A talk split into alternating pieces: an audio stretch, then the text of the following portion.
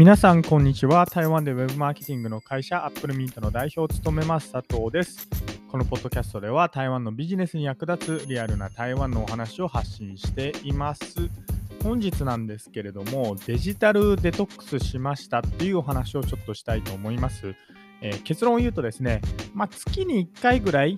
デジタルデトックスしたら面白いんじゃないかなみたいなお話です。はい。あの、まあ、このデジタルデトックスって何かっていうとですね、その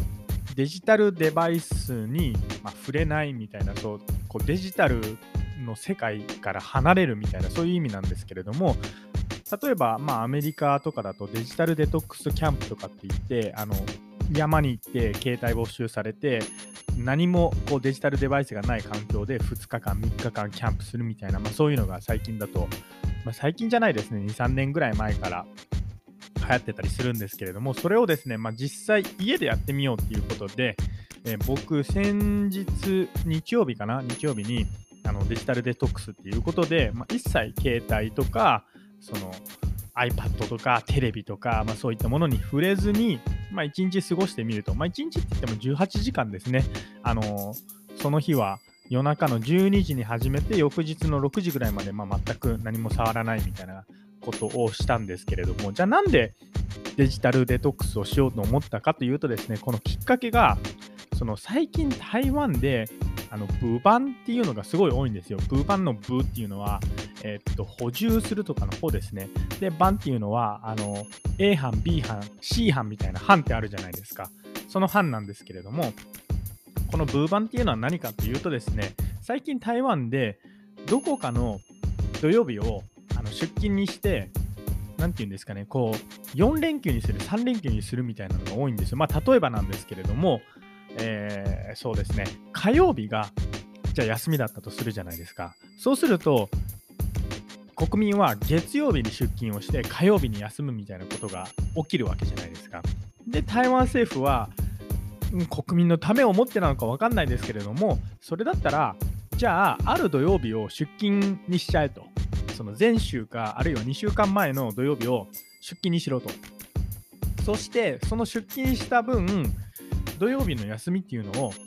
その火曜日がある、国民の休日が火曜日の日の月曜日を休みにして、そうすると土日月火って4連休になるみたいな、まあ、そういうので、2月はこのブーバンっていうのが2日もあったんですね。まあ、なので4週あったうちの2週か土曜日も出勤みたいなことがあったんですよ。まあ、そうすると、何て言うんですかね、なんか土日に何かしようみたいなことにならないんですね。ちょっと疲れてますし、なんか時間もないし、みたいな。でじゃあ何しようかなって思った時に、あそうだ、だったら、なんか自分の周りでできることをしようと思って、デジタルデトックスってね、何もなくてもできるし、デジタルデトックスにしようっていうことで、えー、デジタルデトックスをしようと思いました。で、当日は何をしたかというと、まあそうですね、7時ぐらいに起きて、7時、8時かなぐらいに起きて、で、その後、朝ごはんを食べて、午前中はジムに行きました。まあ、本来であれば午前、その、午前中朝ごはんを食べるっていう時に、まあ、朝ごはんを食べて、ちょっとなんか、テレビをつけて、あの、YouTube のニュースを見たりみたいな ことをしてたりするんですけれども、まあ、今回朝ごはんも朝ごはんだけ食べて、で、次にジムに行ったんですけれども、このジムが、え思いのほか良かったなと思います。なんかかなり集中してできたというか、本当にジムと向き合ったっていうんですかね、体を鍛えるというか、運動することと向き合った気がします。でその後午後は家に戻ってきて、えー、デザインの、まあ、なんか歴史みたいな、なんて言うんですか、これデ、デザイン誌か。デザイン誌みたいな、世界のデザイン誌っていう本があるんですけれども、これ僕定期的に読んで、ちょっとデザインのことを復習したりとかしてるんですけれども、これを改めて読んだりとか、あるいは、えー、と、何の本読んだっけな？なんか、まとめ本かな？これ分かりやすく解説みたいなんで、それで、えー、っと、資本論をちょっと改めて復習したりとか、あと、えー、っと、で、これもデザイン関連の本で、世界をな牛耳る100人のなんとかかな？なんかアーティストか忘れましたけど、まあそんな本が、え2014か5ぐらいに出たんですけれども、まあそれをまた復習して、あそういえばあの、ね、こういう、こういうギャラリーあったなとか、まあ、あの、有名なギャラリーとかが結構あるんですよ。その、で、いわゆるアーティストっていうのは、ギャラリー、有名なギャラリーの人が、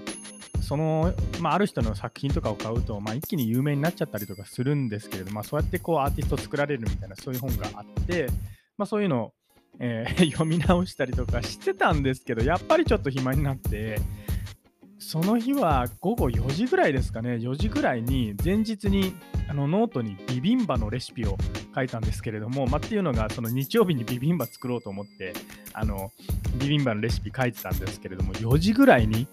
あの昼ご飯を作り始めちゃってで5時ぐらいになって5時ぐらいに食べてでもう6時ぐらいであもうこれは12時まではきついなと思ってもう6時にじゃああのデジタルデトックスやめようみたいな感じになってで6時までしたみたいな感じですね。であの結論を言うとですね、まあ、さっきも言ったんですけれどもこれ結構月に1回ぐらいしていいかなっていうのふうに思います。なんかまあどういう影響が出たかっていうとですね僕次の日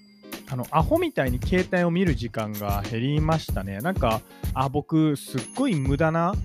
時間というかあの携帯を見てる時間すごい無駄なだみたいにちょっと思っちゃってそうですね、携帯を見る時間がめちゃくちゃ減ったっていうのはすごい印象的でしたね。で、あとやっぱり、ジムですね、運動とかって、あの普段音楽聴きながら運動するみたいな人って結構いると思うんですけれども、まあ、本当に集中したかったら、やっぱり音楽も何も聴かないのがいいのかなとかって、え思ったりしました。はい。まあ、以上、アップルミント代表佐藤からですね、えーと、デジタルデトックスをしましたというお話でした。えー、今日も、まあ、一日元気で皆さん頑張ってください。それではまた。